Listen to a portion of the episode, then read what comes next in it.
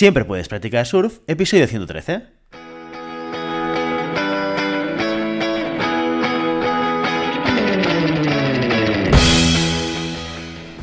Bienvenido y bienvenida a Siempre puedes practicar surf, el podcast diario sobre recursos humanos.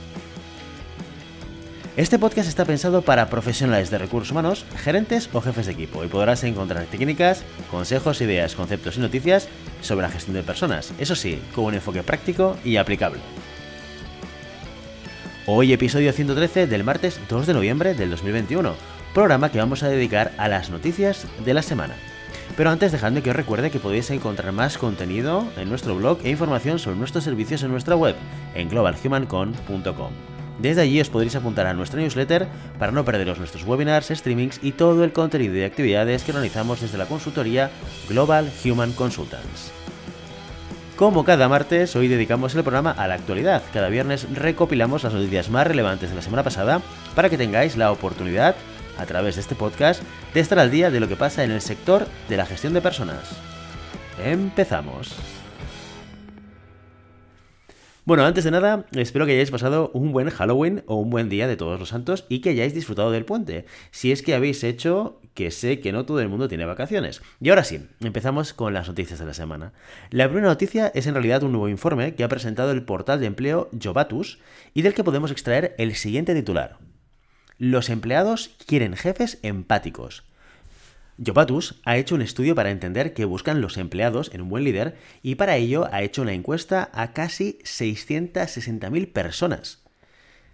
¿Y qué buscamos exactamente en el jefe o en la jefa ideal? Según este informe, las características que los encuestados atribuyen a un buen líder son una buena comunicación y empatía, 92%, tolerancia, 84%, humildad, 83% y por último, carisma, 78%.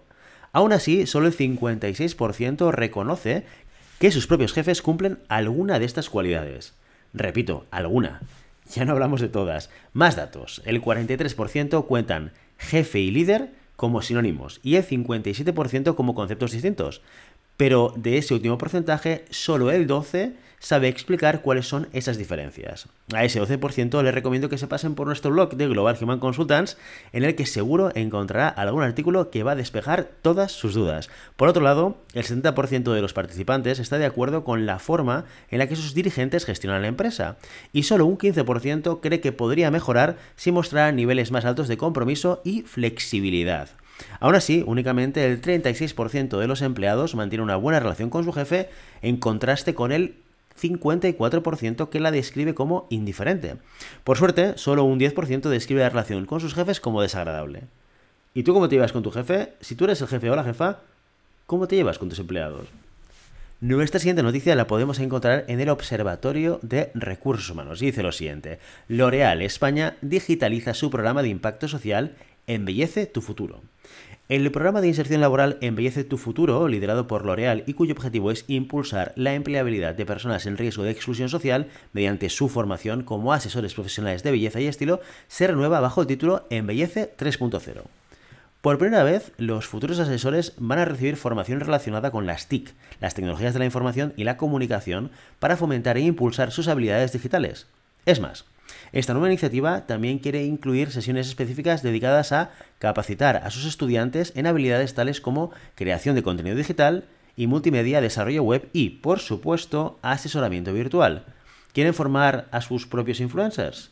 Bien, el resto de módulos de Embellece 3.0 seguirá la misma ruta de siempre, en la que los participantes tendrán clases focalizadas en la atención al consumidor en el punto de venta, el desarrollo de competencias comerciales enfocadas al retail o historia de la belleza, entre otras.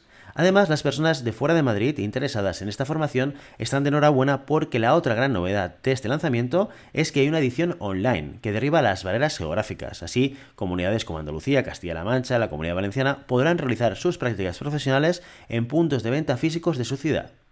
La presente edición cuenta con un total de 40 alumnos y alumnas y recibirán un total de 240 horas lectivas, las cuales estarán divididas en un 45% abordando contenidos relacionados con la belleza y competencias comerciales, un 20% en habilidades digitales y el 35% restante en prácticas. Los mentores, tanto en la edición online como presencial, son profesionales de L'Oreal que se han presentado voluntarios para dar clases. Además, la consultora Cegos también participa en el proyecto dando formación en competencias transversales. Gracias a esta transformación, la compañía pretende avanzar en su expansión y conquista de la digitalización. Este programa de inserción laboral lleva produciéndose desde el 2016 con la colaboración de la Fundación Tomillo y ha formado a casi 400 alumnos y tiene una tasa de empleabilidad superior al 70%. Damos ahora el salto a la vanguardia con un titular que llama bastante la atención. ¿Es un perdedor el hombre que hace seis meses de baja paternal? El fundador de Palantir Technologies, Joe Lonsdale, se ha lucido en Internet. El multimillonario de Silicon Valley no dudó en escribir un tuit hace pocos días en el que aseguraba que los hombres, especialmente aquellos en posiciones importantes que se acogían a la baja paternal de seis meses, son auténticos perdedores. Según el magnate, lo que un hombre de verdad debe hacer es trabajar aún más duro para proporcionarle un futuro.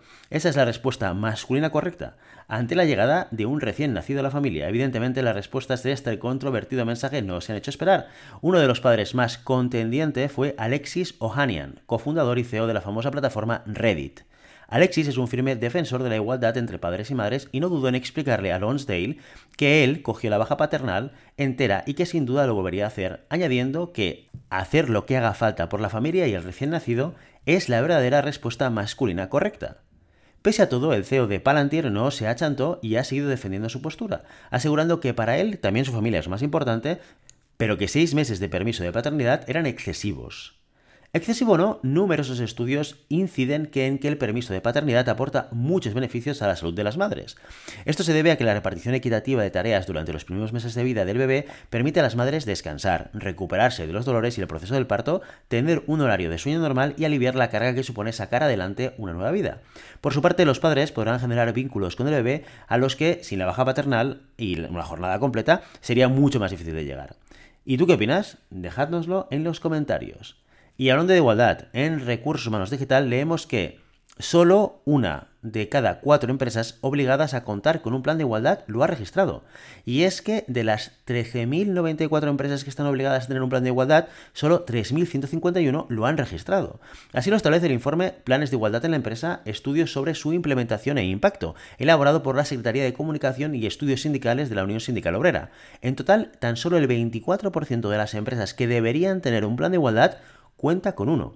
Sin embargo, las empresas que cuentan con el plan de igualdad podrían ser incluso menos todavía. Según Laura Estevez, secretaria general de dicha entidad, esta cifra no es completamente real porque a veces un plan de igualdad está doblemente registrado como plan y como modificación. O porque una empresa de menos de 100 personas en la plantilla ha podido perfectamente registrar ya el suyo.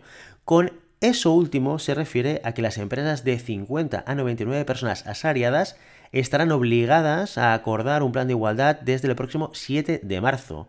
Para cuando llegue ese momento, el número de empresas que tienen que hacer un plan de igualdad se duplica y se añadirán otras 13.275 empresas según el censo empresarial. Esta vez recuerda que el plan de igualdad es la primera herramienta con la que las trabajadoras pueden equiparar sus derechos dentro de una empresa Además, en el ámbito laboral confluyen la vida profesional y la personal, por lo cual un plan de igualdad no solo trata de eliminar la brecha en el centro de trabajo, sino que ayuda a reducirlo fuera. Por ejemplo, un plan de igualdad debe recoger medidas de protección para que una trabajadora que sea víctima de violencia de género, desde entradas y plazas de aparcamiento especiales hasta cambios de centro de trabajo cuando es posible. No se puede desdeñar así una herramienta básica contra las desigualdades y que además es de obligado cumplimiento. La Secretaría General también apunta a que muchas organizaciones registran el plan solo por cumplir con la legislación, pero sin ánimo de generar realmente un cambio cultural. En este sentido, este vez dice que el gobierno no solo debe legislar, sino vigilar el cumplimiento. Y con esta última noticia nos marchamos. Y ya sabes, no puedes detener las olas, pero siempre puedes practicar surf.